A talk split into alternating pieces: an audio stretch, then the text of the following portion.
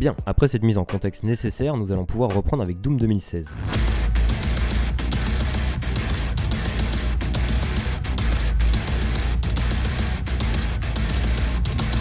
Doom 2016 qui se passe en 2149 dans une réalité différente des précédents opus, qu'on appellera l'univers 3. Dans cet univers, malgré la découverte d'eau liquide sur Mars au début du 21e siècle, la colonisation de Mars n'avait guère d'intérêt pour l'humanité, hormis peut-être l'exploration et quelques expériences scientifiques. Mais en 2095, une équipe d'exploration découvre dans une faille martienne du plasma argent, une source d'énergie colossale quand on sait la raffiner. La faille est renommée la fracture argent. Après la découverte de la fracture argent, la colonisation et l'exploitation minière de Mars sont devenues à la fois pratiques et essentielles pour répondre aux vastes demandes énergétiques de la Terre. Cependant, le besoin de conversion atmosphérique et de terraformation de la planète rouge était une tâche qui semblait insurmontable pour toutes les sociétés, sauf pour une entreprise, l'UAC. Grâce à leur dévouement diligent au progrès technologique et à leur esprit d'anticipation, un avant-poste a été établi autour de la fracture en 2096, avec pour mission d'extraire, d'étudier et de dompter le plasma argent. Suite à cet événement, l'UAC construit tout un complexe autour de la fracture argent, comprenant entre autres une fonderie, des centres d'opération, des stations de communication et des laboratoires. Finalement, à l'aide d'un processus complexe, l'UAC arrive à maîtriser et produire du plasma argent raffiné, que l'on renomme assez vite l'énergie argent. Cette entreprise remarquable a finalement porté ses fruits, puisque l'énergie argent avec laquelle on peut quasiment tout faire est devenue la principale source d'énergie pour toute la Terre. Aussi, avec cette énergie, les nouveaux visiteurs sur Mars peuvent dorénavant tenir pour acquis la richesse de l'atmosphère martienne à la surface. Il faut se rappeler qu'il y a quelques décennies à peine, Mars était un désert totalement stérile. À ce moment-là, le dirigeant et président de l'UAC est le docteur Samuel Hayden, qui a été nommé à ce poste peu de temps après la découverte de la fracture argent. Samuel Hayden est le plus grand génie scientifique que l'humanité ait connu. Pour vous dire, il était directeur général du Conseil scientifique mondial avant d'accepter le poste de dirigeant de l'UAC. Hayden comprit comment raffiner le plasma argent en énergie, et il se mit à construire une tour sur Mars qui permettrait d'envoyer l'énergie raffinée directement sur la Terre afin de la sauver de la crise énergétique sévissant à ce moment-là. Malheureusement, pendant la construction de la tour, qu'on a appelée la tour argent, Hayden a été diagnostiqué avec un cancer du cerveau inopérable de stade 4. On lui annonça ce jour-là qu'il ne lui restait plus que 6 mois à vivre. Il consacre ces derniers mois à trouver une solution radicale à sa mortalité, le transfert cybernétique. Avant de mourir, Hayden termine les instructions et les plans détaillés d'un nouveau corps, un automate bionique doté d'un cerveau biomécanique. Il explique aussi comment transférer et greffer les parties saines de son cerveau à son futur cerveau biomécanique. Ainsi, la personnalité de Hayden, ses souvenirs, son raisonnement et sa compréhension seront intégrés à son nouveau corps. Mais sa perception, sa capacité de réflexion et sa puissance de calcul seront grandement augmentées. Le transfert cybernétique fut un vrai succès. Samuel Hayden est revenu plus grand, plus fort et plus redoutable qu'auparavant, dans un corps mécanique de 3 mètres de haut.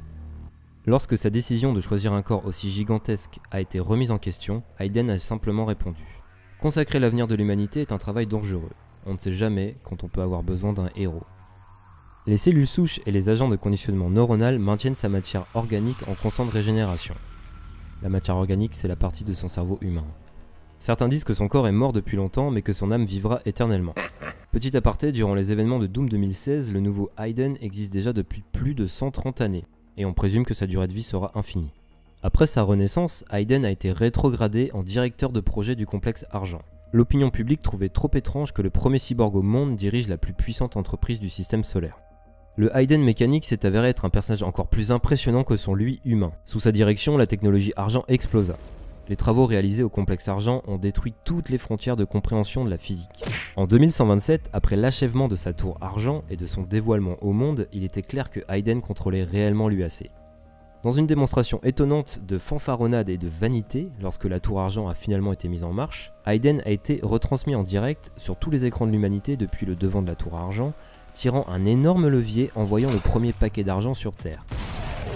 Cela a envoyé un message clair aux habitants du système solaire, il n'y a qu'un seul homme qui peut allumer le courant. Hayden contrôla ainsi la demande en énergie et les places boursières du monde entier. Cependant, il évita soigneusement d'évoquer l'origine exacte de l'énergie argent aux médias et au Conseil scientifique mondial. En résumé, ce mec, c'est une fusion parfaite d'Albert Einstein, de Jeff Bezos, de Terminator et de Jésus. Peu de temps après, Olivia Pierce, dont Hayden est le mentor, fut invitée par ce dernier à rejoindre l'équipe des scientifiques de l'UAC sur Mars. D'abord réticente, car peu intéressée dans le domaine de l'énergie, elle changea vite d'avis quand Hayden lui envoya un artefact trouvé près de la fracture argent. Elle rejoignit le complexe Argent et fut nommée sous les ordres de Hayden directrice des recherches en biochimie et chef du projet Lazarus. Quelques mois après son arrivée sur Mars, Pierce reçut un diagnostic de scoliose idiopathique aiguë. La cause de cette déformation est inconnue. Olivia opta pour une chirurgie et réapparut sur ses pieds avec un exosquelette en titane greffé dans sa colonne vertébrale. Pierce est d'un naturel ouvert et plutôt joyeuse. Mais depuis son arrivée sur le complexe Argent, elle est devenue une solitaire, se coupant de ses amis et de sa famille pour se consacrer à son travail secret sur le projet Lazarus. On la voit rarement en dehors du laboratoire et elle ne participe plus aux réunions du conseil d'administration ni aux événements de presse de l'UAC. D'anciens collègues d'Olivia ont remarqué que ce comportement pourrait signifier qu'elle a quelque chose de spectaculaire à révéler dans un avenir proche. La vérité, c'est que l'énergie argent provient directement de l'enfer. Ouais, la fracture argent est en fait issue d'une faille dimensionnelle. Et grâce au projet Lazarus, qui consiste en fait à émettre des ondes Lazarus, qui sont un dérivé de l'énergie argent permettant d'ouvrir des portes interdimensionnelles contrôlables, Hayden et Pierce ont trouvé le moyen de se rendre en enfer. Ils y ont fait plusieurs expéditions et ont ramené de très nombreux artefacts et écrits sur l'enfer. Grâce à leur trouvaille, ils ont acquis une grande connaissance du royaume démoniaque. Ils découvrent ainsi l'histoire de cette dimension, les différents types de démons y existants, la hiérarchie qui s'y opère, les lieux importants, les différentes civilisations ayant déjà visité ces lieux et les peuples qui se sont associés aux démons. Je vais maintenant vous raconter ce que Pierce et Hayden ont découvert grâce à leur expédition.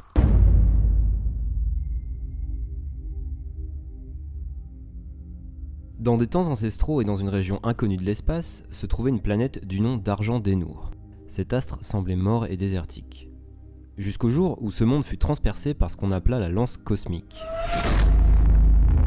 L'impacteur, constitué de roches, de cristal et de métal, traversa la planète de part en part.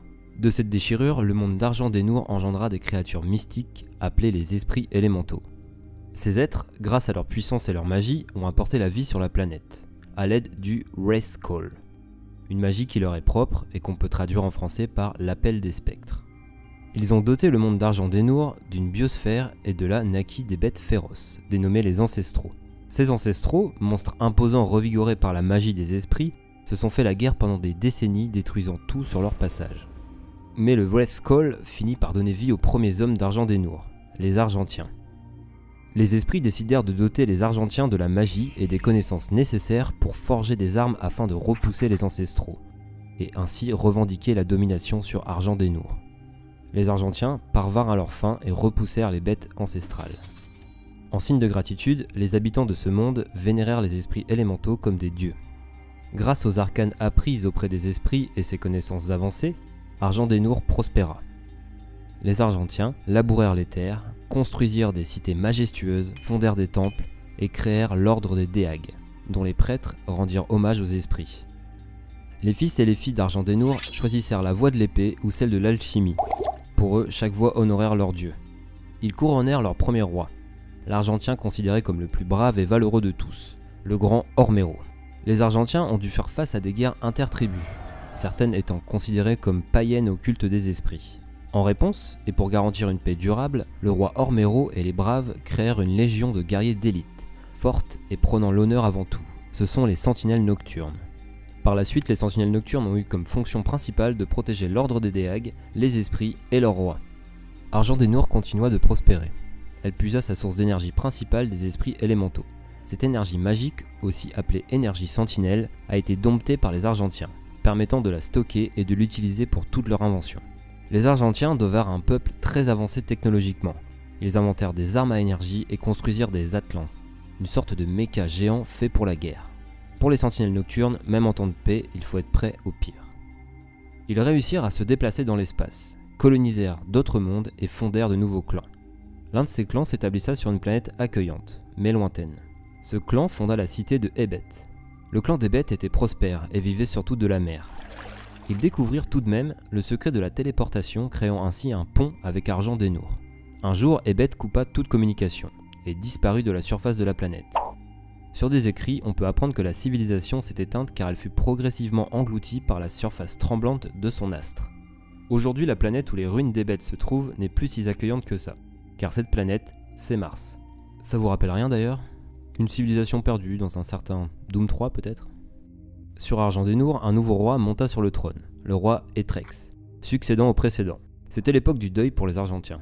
C'est à cette période que des êtres de porcelaine blanche venus d'un autre monde accueillis comme une bénédiction par les Argentiens, apparurent sur Argent des Nours. Ces êtres se disaient admiratifs du peuple argentien. Ils ont cherché à apporter une alliance et un ordre durable sur Argent des Nours. Pour les Argentiens, ces êtres de lumière, ces anges qui ne craignaient ni l'épée ni le bouclier, furent directement élevés au rang de divinité. Ils pouvaient manipuler le temps et l'espace à leur guise. Ils exerçaient une influence sur toutes les dimensions connues et inconnues. Ces êtres se nomment les Makers. Grâce à l'avancée technologique, à la sagesse et aux méthodes des Makers, Argent des Nours devint plus fort. La société argentienne fut renforcée dans sa politique, sa technologie, mais aussi dans sa spiritualité. En effet, les makers promirent aux Argentiens une sécurité dans la mort. S'ils mènent une vie honorable et juste, ils pourront rejoindre leurs proches dans l'au-delà à la grande cité des nuages des makers. Les Argentiens adoptèrent la doctrine des makers. Là où les premiers dieux d'argent des Nours, les esprits élémentaux qui n'offraient que l'incertitude et la peur dans un monde dur et impitoyable, l'étreinte des makers était elle chaleureuse et remplie de spiritualité. En échange de cette promesse après la mort, l'alliance avec les Makers voulait que les armées argentiennes suivent leur nouveau dieu sur d'autres mondes et dimensions pour sauver les peuples en difficulté, et ainsi prêcher la parole de ces êtres divins. L'armée vertueuse d'Argent des Nours, sous la bannière des Sentinelles Nocturnes, aidée de leurs nouveaux protecteurs, libéra les peuples exploités et créa de nouvelles alliances à travers toutes les galaxies, qui adoptèrent eux aussi le culte du Maker. Les armées argentiennes n'ont jamais été si puissantes et nombreuses. Guidée par la Khan Maker, la chef incontestée du royaume Maker, Argent des Nours connut une période de paix comme jamais auparavant. Avant de continuer, on va maintenant s'intéresser aux Makers. Qui sont-ils et d'où viennent-ils? Dans un passé lointain, il y a des éons de ça. Ah oui, il faut savoir que dans le codex des jeux Doom, il parle en néon. Mais qu'est-ce qu'un néon, me direz-vous? Eh bien, un néon, c'est une unité de temps. Ce n'est pas un terme inventé par le jeu. Cette unité temporelle mesure des périodes tellement vastes que par exemple la Terre a 4 éons d'existence, ce qui fait quand même 4 milliards et demi d'années terrestres. Allez Marcel, tous au pu Donc, dans un passé lointain, il y a des éons de cela, se trouvait le père, une entité basée sur la logique. D'après l'UAC, on ne sait pas si le père avait ou non une forme physique.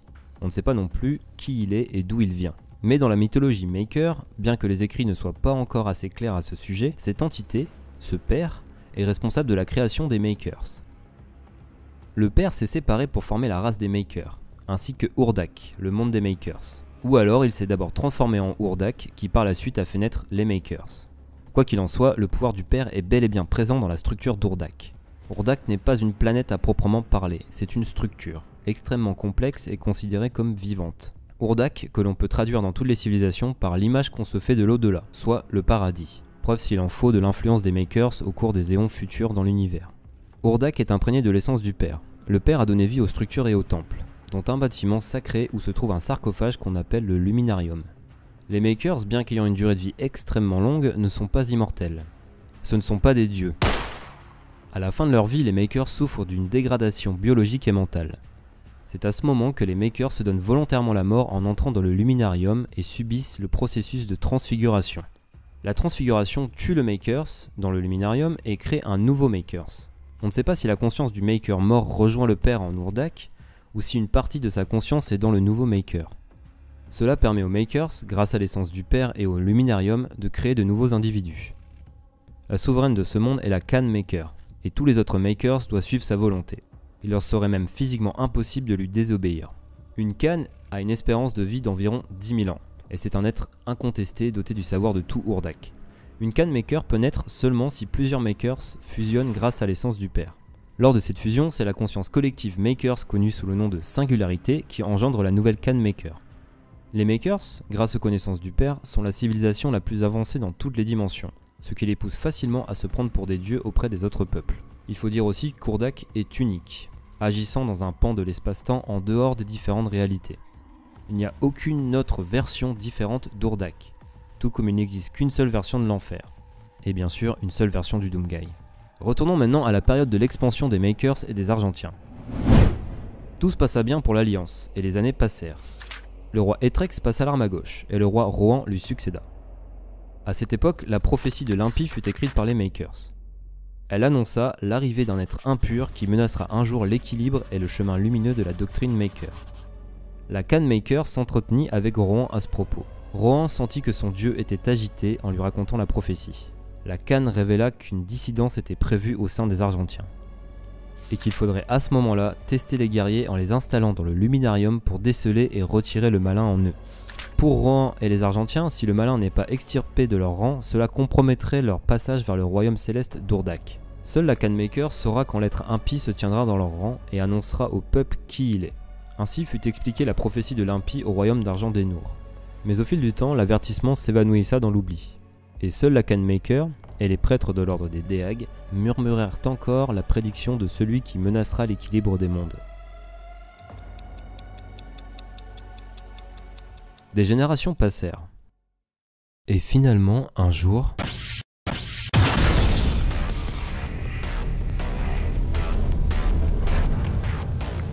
Un inconnu fit son apparition de nulle part sur les terres d'argent des Nours. On l'a trouvé dans la vallée, pas loin, près de la muraille du château. Il était grièvement blessé et il portait ça. Il n'était pas d'un monde répertorié et s'exprimait dans une langue hideuse. Des tripes. Des tripes énormes. Hum, Les tuer. Je dois les tuer tous. Hmm, il peut encore se battre. Malgré toutes ses blessures. Envoyez-le dans l'arène. Qu'il soit jugé comme les autres. Les éclaireurs sentinelles l'ont trouvé ensanglanté et proche de la mort. Le sang qui tachait son armure ne semblait pas tout à fait le sien. Vous l'avez compris, c'est notre Doomguy qui est apparu sur Argent des Nours. Son armure est celle qu'il avait à la fin de Doom 64, lorsqu'il prit la décision de rester en enfer. Conformément à la loi argentienne, le Doomguy fut jugé dans le colisée de la ville de Sentinel Prime. Tuer. Et. Massacrer. Dans cette arène, il eut l'occasion de prouver sa valeur et de gagner sa liberté parmi celles et ceux qui s'étaient écartés du chemin de la lumière. Oui, tu compléteras parfaitement nos lignes de front, étranger. Les démons. Ils. Ils sont partout. Je dois tous les tuer. Pensez ses blessures et ramenez-le nous. Je veux en savoir plus sur ceux dont il nous a parlé. Oui, Majesté. Les Argentiens et les Makers ont pu constater que la technique de cet étranger était brutale et rudimentaire. Son esprit semblait paralysé par la rage. Mais la détermination dont il fit preuve ce jour-là, surmontant même ses blessures mortelles, faisait écho à un véritable soldat sentinelle. Son cri de guerre résonna dans tout le Colisée, et les gardes acclamèrent la bannière du Slayer. Rip and tear, crièrent-ils. Désolé de vous infliger mon accent anglais. hein. Enfin, la détermination du Doomguy fut attestée. Il obtint la victoire et avec elle le droit de combattre en première ligne auprès des sentinelles. Il ne jouirait d'aucun grade ou de titre, juste le droit de répandre la parole des Makers au front, et de mourir honorablement. La Khan Maker était intriguée par ce nouveau venu, et ordonna au prêtre de l'étudier afin d'apprendre son langage. La Khan voulait en savoir plus sur le monde dont parlait le Doomguy. Il parlait de terre brûlée, de créatures nées du feu et d'un endroit sombre, inconnu de la souveraine et de ses acolytes. C'était là une autre occasion d'étendre le don des Makers à ceux qui sont dans le besoin. Le temps passa et le Doomguy se montra un allié de poids lors des batailles. Jamais on ne l'entendit se plaindre et jamais il ne demanda d'aide. Un jour, des créatures d'un monde inférieur attaquèrent Argent des Nours. Elles sont arrivées non pas par le biais d'un navire ou d'un vaisseau, mais à travers le tissu des dimensions. Des portes tourbillonnantes et enflammées sont sorties des bêtes à cornes d'un royaume intemporel. D'abord une, puis de nombreuses vagues maléfiques se sont abattues sur la forêt d'obsidienne d'Argent des Nours. Les clans des montagnes de l'Est tombèrent les premiers aux mains des hordes noires de démons. La ville de Telorum fut terrassée sous le poids de leurs charges. Les sentinelles nocturnes se sont levées pour aller à la rencontre de ces bêtes. De violents combats éclatèrent, mais les portes sombres d'où venaient ces démons donnèrent naissance à des hordes encore plus imposantes. C'est ainsi que le monde d'Argent des Nours rentra dans l'époque des guerres impies. Les sentinelles n'arrivaient pas à contenir les démons qui émergeaient du royaume des ténèbres. L'arme des bêtes n'était pas issue de l'acier ou de technologie usinée, mais de l'essence même de leur être. Une magie noire inconnue qui laissa perplexes les ingénieurs, les prêtres et les dieux makers. Au bord de la défaite, malgré le soutien de leurs dieux, les Argentiens finirent par trouver une solution. En effet, les prêtres, l'ordre des Déag, avaient réussi à capturer plusieurs de ces bêtes et identifier la source de leur pouvoir. C'est comme ça que l'essence du royaume des ténèbres fut découvert.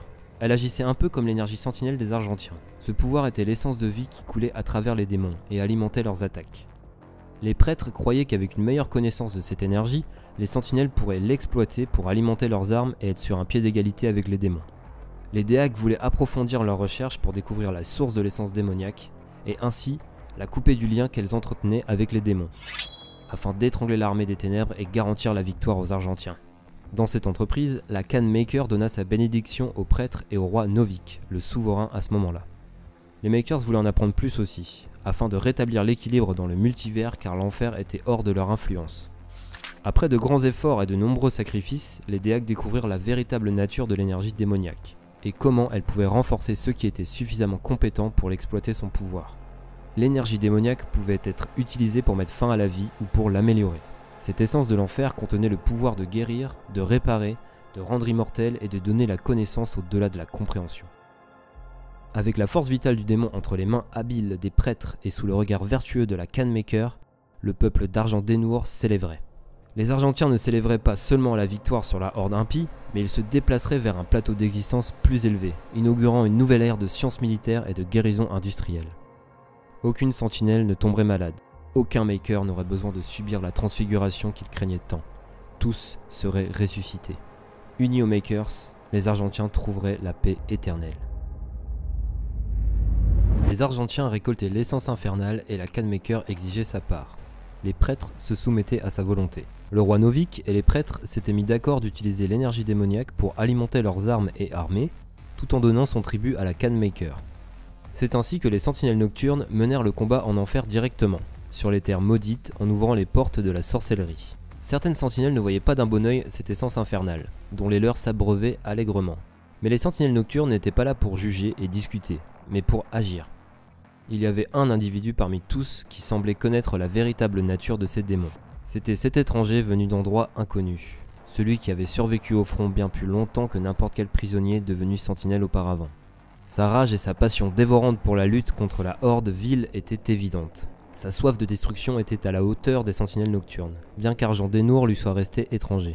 Pour des raisons inconnues, le Doomguy avait décidé de rester éternellement muet, bien qu'on sache qu'il n'a pas perdu la parole. Sa ferveur attira l'attention du roi Novik, bien que certains murmuraient une allégeance présumée que le Slayer entretenait avec les démons. Faisant taire les critiques, Novik le jugea digne d'être sélectionné pour être formé à être une véritable sentinelle nocturne. Le Doomguy fut soustrait de la populace, bien qu'aucun prisonnier de l'arène avant lui n'ait eu cet honneur. Un certain nombre grognèrent de voir des barbares remplir leurs rangs, mais contre les armées de l'enfer, toute occasion de tirer avantage de la situation fut envisagée. Le Slayer s'entraîna auprès des meilleurs maîtres d'armes. Et alors que le temps passa et que notre héros fut instruit au code de l'ordre des sentinelles, ces derniers ne voyaient plus en lui un étranger, mais un frère d'armes, sur qui on pouvait compter, implacable et déterminé. Dès que le Doomguy tombait au combat, il se relevait, encore plus fort et enragé que jamais. Bientôt, l'enfer ressentirait à nouveau sa colère. À chaque expédition en enfer, le Slayer revenait de plus en plus capable. Sa soif de sang était toujours présente mais désormais disciplinée et maîtrisée. C'est pour ma part à cette époque que le Slayer a très bien pu se glisser dans l'univers 2, celui de Doom 3, pour y vivre l'aventure qu'on connaît. Au fil des années et des innombrables combats contre les démons, le Doomguy se lia de plus en plus aux puissants guerriers argentiens. Pour eux, il était un allié et un membre de la famille. L'armée des ténèbres, malgré les réponses violentes des sentinelles, continua de progresser sur Argent Dénour.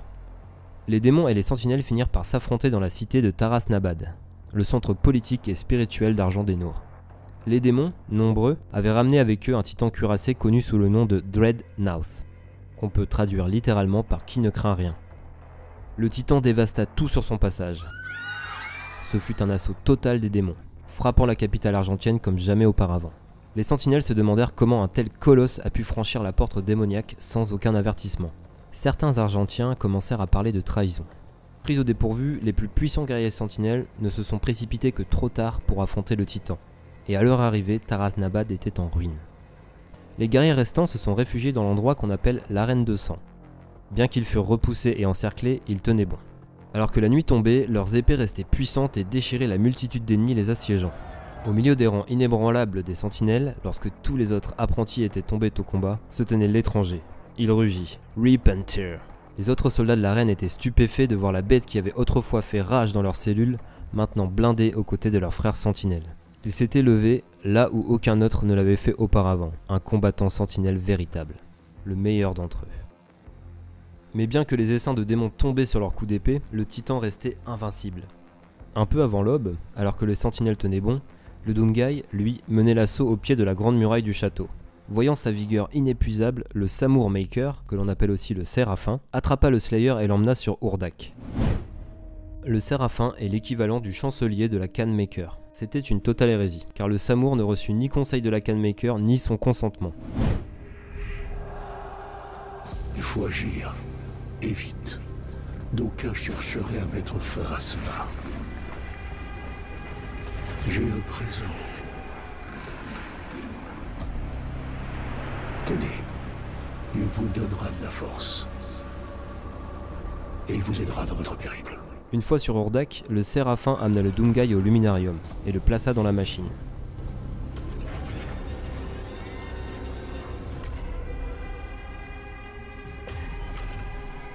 Désormais, ils vous craindront.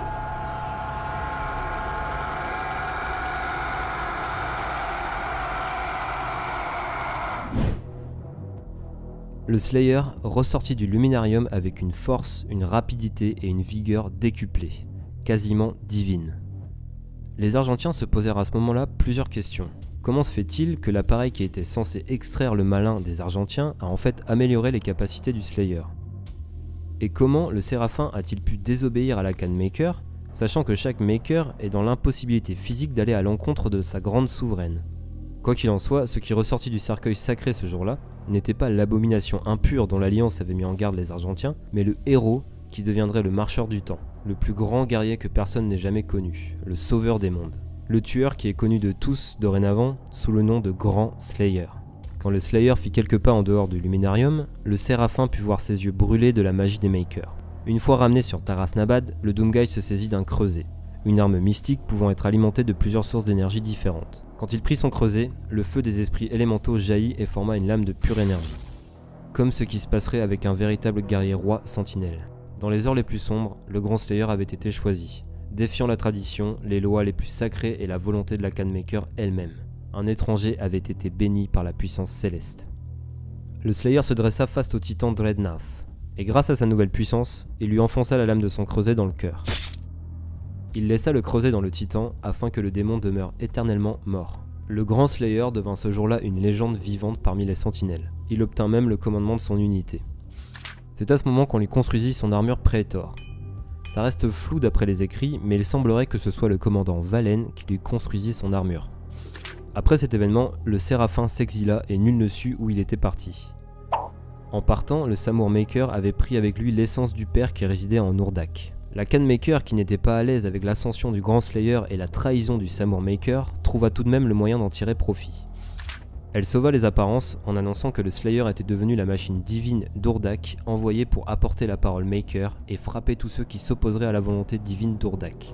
Grâce au Grand Slayer, la machine de guerre argentienne était inarrêtable. L'armée des sentinelles, renforcée par l'essence même de leur ennemi démoniaque, s'enfonçait de plus en plus profondément dans les territoires ensanglantés des démons. Par la suite, la Canemaker ordonna aux prêtres de l'ordre des Déag de faire construire de vastes usines sur les terres païennes des démons. Ces usines avaient pour but de récolter plus efficacement l'essence des démons. Les sentinelles nocturnes furent d'abord suspects de cette étrange entreprise, mais ils finirent par se dire que leur dieu savait ce qu'il faisait et qu'il serait absurde de remettre en doute leur volonté. Le Slayer ne se souciait guère de la politique et du pouvoir. Il se concentrait uniquement sur l'éradication des démons et de leur monde. Pendant des années, il marcha avec les sentinelles nocturnes à travers les feux de l'enfer, mais à chaque fois qu'il revenait sur Argent des Nours, il trouva que ce monde avait changé. Si un blâme doit être attribué aux sentinelles, c'est bien celui-ci. Dans leur ferveur, les guerriers sentinelles ont négligé leur peuple, et n'ont pas vu la marée montante du mal que leur croisade n'a pas permis d'endiguer.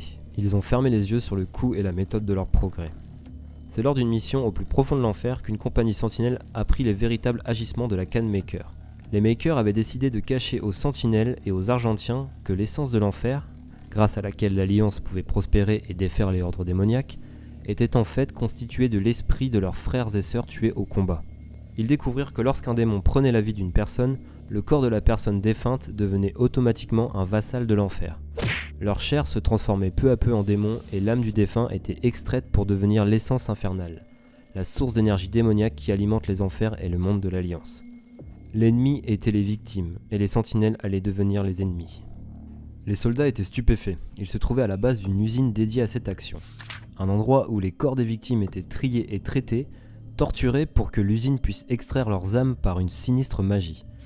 Ils aperçurent d'énormes cuves de douleur et de souffrance, une énergie éthérée, des âmes perdues inondées par une éternité de servitude, transformées en énergie pour alimenter leur lutte contre le royaume des ténèbres et sa malveillance. À leur retour sur Argent des Noirs, les sentinelles racontèrent ce qu'ils avaient vu. Mais faute de preuves et ayant une dévotion totale aux Makers, les Argentiens ne les crurent pas. Cependant, dans des couloirs secrets et durant des conférences clandestines, les sentinelles de la nuit trouvèrent ceux qui parmi eux se méfiaient de l'essence et avaient senti une corruption croissante grandir. Une fois la vérité partagée, les sceptiques devinrent membres de l'insurrection des sentinelles. La fracture entre la sainte et la profane religion argentienne commença à se creuser. Les sentinelles rebelles poursuivirent leur investigation en enfer pour mieux comprendre le complot des Makers. Ils découvrirent que les Makers combinaient l'énergie sentinelle, issue des esprits élémentaux, à l'essence de l'enfer. Dans un obscur rituel, ces deux énergies soumises au feu de l'enfer se transforment en énergie argent, une source d'énergie incroyablement puissante que nous avions évoquée auparavant. La vérité découverte par les sentinelles est que quand le séraphin partit avec l'essence du Père, il a privé les Makers de la transfiguration, vouant donc tous les habitants d'Urdak à une mort certaine. Pour pallier à cela, la Can Maker réussit avec l'énergie argent à maintenir les Makers en vie et rendre ses habitants immortels. Il n'y avait plus besoin de la transfiguration désormais. Cependant, il leur fallait perpétuellement de l'énergie infernale et sentinelle pour produire l'énergie argent. L'essence de l'enfer se crée dans un processus lent, où l'âme errante du défunt met une éternité à relâcher la précieuse énergie infernale. Pour ce faire, la Can Maker passa un pacte avec le Seigneur des Enfers. Elle promit aux démons de leur laisser les mondes que l'Alliance envahissait, permettant aux démons de se nourrir perpétuellement d'âmes et en contrepartie, elle pouvait construire une usine en enfer lui permettant d'extraire beaucoup plus rapidement l'essence infernale des âmes. Cette usine enverrait directement l'énergie récoltée sur Urdak. Le pacte impliquait aussi que les démons ne pouvaient pas mettre le pied sur Urdak, et que les Makers ne pouvaient pas mettre le pied en enfer. C'est pour cela que les Makers déléguèrent la tâche de la construction aux prêtres de l'ordre des Déag. À l'aide d'esclaves ramenés des mondes envahis, les prêtres érigèrent la cité de Nekravol, la fameuse usine d'extraction d'âmes. Une relation symbiotique s'était formée et les ténèbres étaient désormais équilibrées par une lumière. Car là où il y avait le ciel, il y avait l'enfer. Les disciples se verraient accorder le passage vers Urdak et les pécheurs tomberaient dans les fosses ardentes du royaume des ténèbres. Cette parole s'était diffusée dans toutes les cultures, dans tous les mondes et dans tous les lieux. Les sentinelles revenaient sur Argent des Nours avec de nouveaux récits de la trahison des Makers, mais les masses endoctrinées n'eurent aucune querelle avec leur dieu. Elles étaient redevables à l'essence démoniaque et les messagers sentinelles ont été rejetés pour avoir osé parler contre les Makers. Les Makers ont jugé bon de prévenir les Argentiens que leur vie de servitude ne serait pas annulée avec cette insurrection et que leur place les attendait en Urdak. Pour les Argentiens qui craignaient la colère de leur dieu, tout ceci n'était qu'un test de foi pour identifier ceux qui étaient vraiment dignes de connaître la vie éternelle en Urdak. Pour l'insurrection argentienne, il fallait se préparer à une nouvelle guerre, une guerre contre leurs frères, mais une guerre inévitable l'insurrection s'en retourna à ses anciens dieux, les esprits élémentaux. Seuls les sentinelles de la nuit savaient où se trouvaient les esprits, et c'était mieux ainsi. Bien que l'armement de ces hérétiques fût diminué, privé de l'énergie infernale, ils étaient soutenus par le peuple libre d'argent des Nours, et aussi par le plus puissant de tous leurs guerriers, le Doom Slayer. Pendant des années, la guerre civile fit rage et fit des ravages parmi les soldats, dont les armures étaient tachées du sang de leurs frères sur un champ de bataille maudit. Finalement, une opportunité de mettre fin à la guerre fut découverte par l'ordre des Déag et les sentinelles de la nuit. Avec le grand Slayer à la tête de leur armée, ils se rassemblèrent pour franchir la porte et détruire Nekravol, la ville des morts. L'ordre des Déag, les grands prêtres qui avaient prêté allégeance aux sentinelles de la nuit il y a longtemps, ont travaillé au service de leur mission. Les prêtres qui avaient servi l'argent des Nours depuis des temps immémoriaux ont assuré que la voie était libre. Un plan a été mis en place pour marcher dans les murs maudits de Nekravol et frapper l'usine coupant le flux d'essence vers Urdak et privant la canmaker de son énergie. Les forces de l'insurrection ont pris leur lance en main et ont avancé. Et c'est là que le venin de la trahison a frappé. En entrant par le portail de l'enfer, les sentinelles de la nuit furent dispersées au vent d'un chaos imprévu. À peine arrivés, les rangs furent séparés, subissant des vagues de démons sortis de nulle part. Le portail avait projeté les valeureux dans une embuscade à travers le royaume des morts. Certains des guerriers apparurent près du portail qu'ils avaient déjà franchi, mais découvrirent que les vils prêtres leur avaient barré le chemin du retour. Le piège fut alors tendu et chaque Argentien isolé se retrouvera pris au piège par de multitudes de bêtes démoniaques assoiffées de sang. Il faut savoir que les prêtres qui ont faussement fait croire à l'insurrection sentinelle qui leur restait fidèle avaient pactisé en secret avec les Makers et les démons pour que leurs âmes demeurent immortelles. En échange, il leur fallait livrer les esprits élémentaux aux Makers afin d'accroître la production de l'énergie argent en puisant directement l'énergie sentinelle à la source. C'est à ce moment que la trahison surgit des rangs des sentinelles. Le commandant Valen, qui avait perdu son fils au combat, n'en pouvait plus de le savoir tourmenter et commençait à devenir fou de chagrin. Il montra l'emplacement des esprits aux Déag qui en échange devaient faire en sorte de ressusciter son fils. Et c'est après que les Déag sont venus voir l'insurrection pour la mener à son ultime bataille, se débarrassant à jamais des hérétiques. Le plus triste dans cette histoire, c'est que le commandant Valen, qui par la suite ne sera plus appelé que le traître, a bien vu son fils ressusciter. Mais c'était sans compter sur la perfidie des prêtres et des démons qui le ressuscitèrent en titan. Ils l'ont réincarné en l'icône du péché, le bras armé de l'enfer. Revenons à cette ultime bataille. Dispersés en enfer, abandonnés par leur clergé et leurs renforts, les sentinelles ont prouvé leur valeur dans ce qui sera leur dernière guerre contre les forces du mal. D'une puissance implacable face à une mort certaine, les sentinelles ont écrasé des centaines de démons et embroché des vagues de titans. Lorsque leurs atlants n'eurent plus de carburant, les sentinelles sortirent de leur machine et décidèrent de mener le combat au sol. Tout l'enfer était au courant de la trahison, bien avant que les braves guerriers ne passèrent la porte. Ce que l'enfer a vu ce jour-là, c'est le cœur battant du peuple libre d'Argent des Nours. Il n'a pas bronché devant sa propre mort. Ils sont morts comme ils ont vécu, l'épée et le bouclier à la main, Ourdak étant un endroit trop bas pour abriter de tels géants. Leur sort serait celui des dieux guerriers, dont on se souviendrait à jamais. Seuls deux guerriers s'en sortirent vivants ce jour-là. Le commandant Valen, qui fut épargné par les démons pour sa traîtrise envers son peuple, et le Doomslayer, qui continua éternellement à exercer son courroux sur l'enfer. Quant à Argent des privé de ses esprits élémentaux qui ont été directement transférés à l'usine de Necravol en enfer, la planète tomba aux mains des démons et un pan entier de l'astre se retrouvera même dans le monde infernal. Bien, maintenant retournons voir Hayden et Pierce, que nous avions laissés en enfer lors de leur expédition. Les deux scientifiques avaient décidé de capturer des spécimens de l'enfer et d'en modifier cybernétiquement certains pensant en faire des armes contrôlables. Ils découvrent aussi que le fléau de l'enfer, le Doomslayer, a fait rage pendant des milliers d'années mais a été finalement contenu et enfermé à jamais dans un sarcophage scellé par des sceaux démoniaques. Il fut piégé par les manœuvres des Déag et des démons. Pierce est tombé en totale fascination pour l'enfer, au point de créer un nouveau culte embrassant le royaume démoniaque. Elle réussit à monter une véritable secte au sein de l'UAC, prônant que la mort n'est pas une fin et que c'est un miracle de se faire tuer par un démon. Elle réussit à réunir des centaines de personnes dans son courant religieux. L'UAC est quasiment entièrement convertie. Elle passa même un pacte avec un prêtre de l'enfer, pour aider les démons à envahir le système solaire afin de leur fournir des âmes humaines. Cette femme est une fusion parfaite entre Betruger, un exosquelette, et Judas. J'aime pas trop les voleurs et les fils de pute. Je précise que maintenant l'ordre des Déag s'appelle les prêtres de l'enfer, et ils sont au nombre de trois. Hayden, qui lui ne voyait l'enfer que comme un moyen d'explorer un nouveau monde et la source de l'énergie argent, perdit peu à peu foi en sa protégée. À ce moment, il sentit que la situation lui échappa. Il décida donc d'agir et de retrouver le tombeau du Slayer, au cas où les choses tourneraient mal. En 2145, il réussit à retrouver le Slayer et ramena son sarcophage sur Mars, ainsi que son armure. Il décida quelques mois après la découverte du tombeau de le déplacer dans une installation à l'insu de Pierce. Mais Pierce continua dans son délire et bientôt l'entièreté du complexe épousa la religion démoniaque.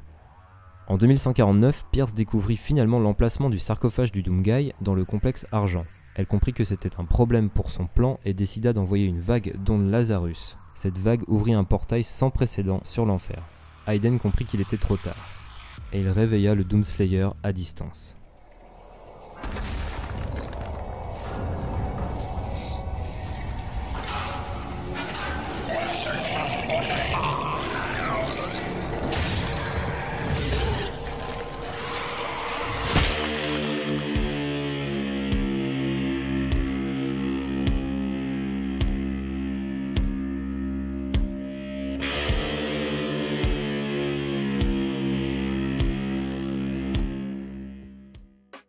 Voilà, cette vidéo touche à sa fin. J'espère que vous avez apprécié la regarder autant que moi j'ai eu à la faire. En tout cas, merci d'être resté jusque-là. Vous devez être à peu près deux.